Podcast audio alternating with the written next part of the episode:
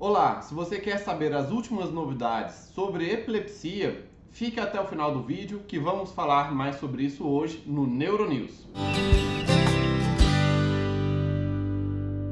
Olá, meu nome é Dr. William Rezende, sou médico neurologista, fundador da clínica Regenerate e no meu canal falo sobre dor, sono, Parkinson, emoções, neurologia geral e toda semana temos o Neuronews no qual eu trago as últimas novidades do mundo da neurologia para você. E se você não quiser perder nenhum vídeo do canal, se inscreva no meu canal e clique no sininho, assim vai receber as notificações de todos os novos vídeos. No Neuronews dessa semana vamos falar sobre as novidades da epilepsia.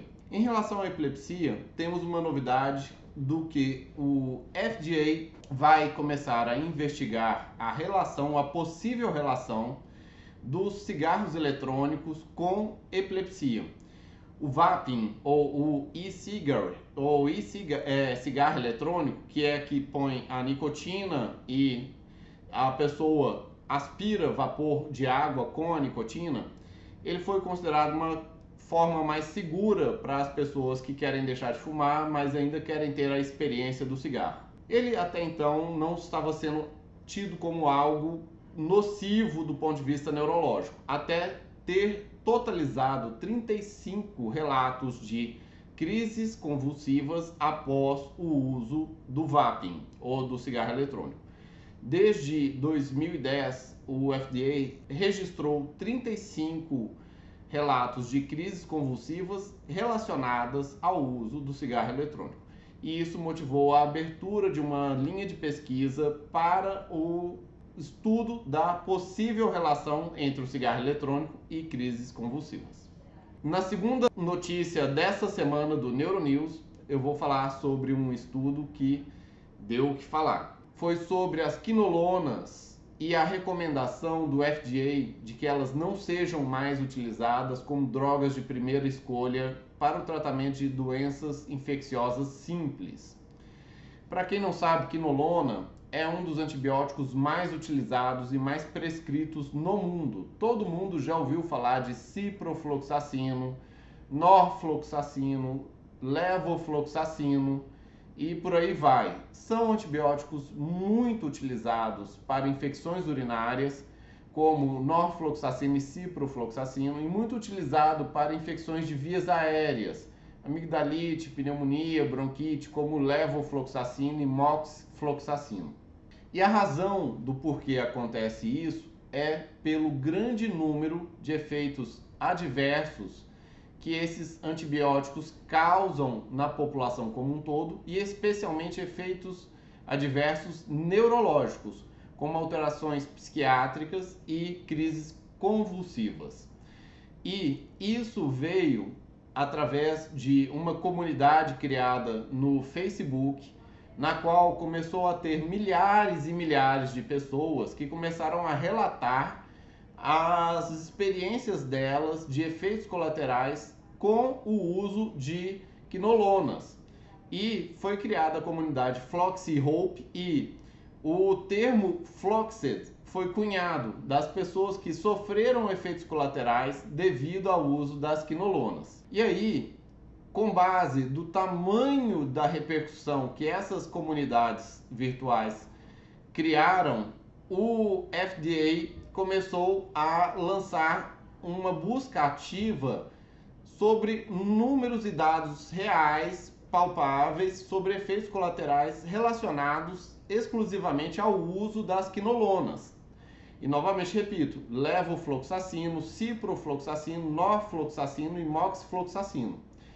E ele teve de dados registrados oficiais de maneira espontânea mais de 60 mil relatos de efeitos adversos relacionados a quinolonas desde 1980 até 2015. E esses eventos adversos são estimados de ser de 1 a 10% do total de eventos adversos reais, pois a maioria dos eventos adversos não são notificados. E foram confirmadas 6.575 mortes confirmadas pelo uso de quinolonas. Então, não é um antibiótico inócuo, não é um antibiótico que não tenha consequências. É um antibiótico que tem consequências, sim, sendo que as principais são neurológicas, como alterações neuropsiquiátricas, crises convulsivas e também pode dar alterações como nos músculos, dores musculares, fraqueza muscular, nos tendões e no colágeno, como rompimento do tendão de Aquiles e rompimento de artérias de grandes vasos, onde tem muito colágeno.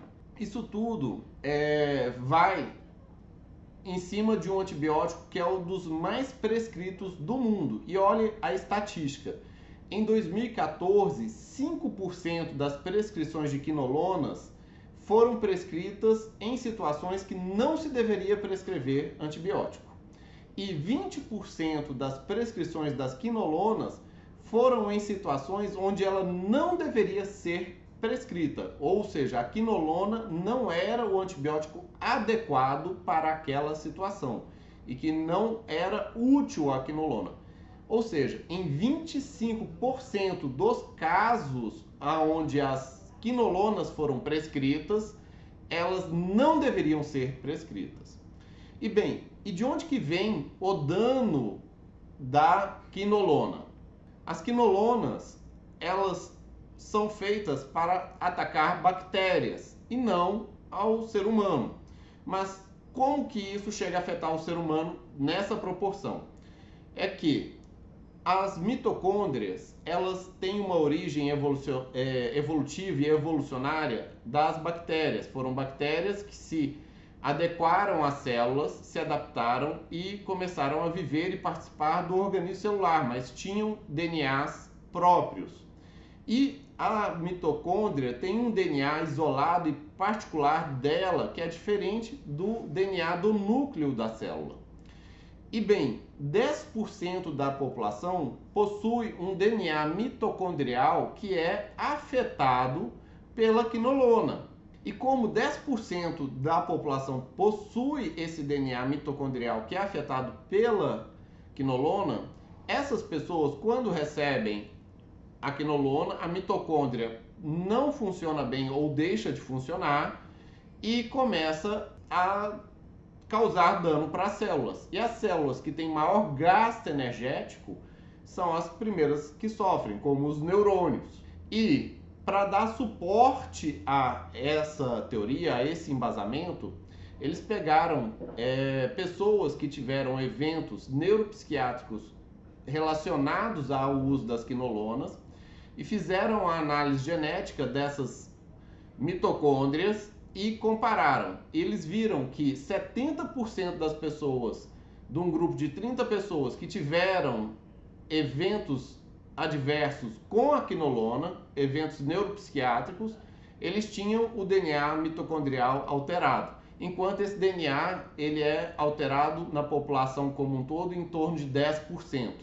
Ou seja, é, muito provavelmente é essa a explicação do porquê que a quinolona afeta na vida das pessoas. E aí, você que está vendo o nosso vídeo, escreva nos comentários o que, você acha de antibióticos tão comuns como o ciprofloxacino, norfloxacino, levofloxacino serem tão arriscados para uma parcela tão significativa da população. 10% da população tem risco de ter efeitos colaterais extremamente graves e significativos a estes antibióticos.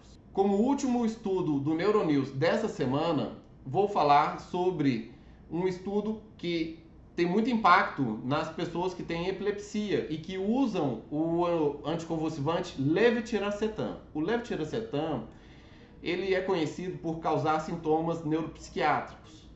E não sabia exatamente em quem que causava esses sintomas. E ele é um anticonvulsivante extremamente potente e extremamente polivalente. E ele é uma benção muito grande porque serve para quase tudo quanto é crise convulsiva e pode ser dado venoso e tem vários aspectos positivos. E num estudo onde foi realizado um acompanhamento de 7.400 casos de pessoas com epilepsia, 1.173 pessoas receberam o levetiracetam e elas foram acompanhadas por 12 anos no total desse estudo. Dessas pessoas, 14% tiveram sintomas psiquiátricos até dois anos de uso do levetiracetam. E o que, que foi encontrado é que as pessoas do sexo feminino têm maior risco de ter eventos adversos psiquiátricos com a droga, cerca de 30% mais. Isolamento social leva a ter mais 15%. Depressão prévia até mais 100% em relação a outras, ansiedade prévia 74% mais risco e uso de drogas recreativas até 100% mais risco. Em forma do risco absoluto, depois que faz a matemática para ver qual que é o risco absoluto de você ter algum evento psiquiátrico com o uso do levetiracetam. Vai de 8 a 50% esse risco. 8% de risco para quando a pessoa não tem evento, não tem fator de risco nenhum. E 50% de risco caso a pessoa tenha todos os fatores de risco, ou seja, sexo feminino, isolamento social, depressão prévia, ansiedade e uso de drogas recreacionais. Então, se você usa levetiracetam e tem sintomas psiquiátricos como depressão, ideação suicida, transtornos psicóticos, converse com seu médico, pois pode valer a pena avaliar o, a troca do anticonvulsivante. Se você gostou do Neuronews dessa semana, envie o link para uma pessoa que tem interesse nos temas relacionados à epilepsia e dê aquele joia, dê aquele like e compartilhe, pois conhecimento quanto mais compartilhado, melhor para todos. Abraços, até mais.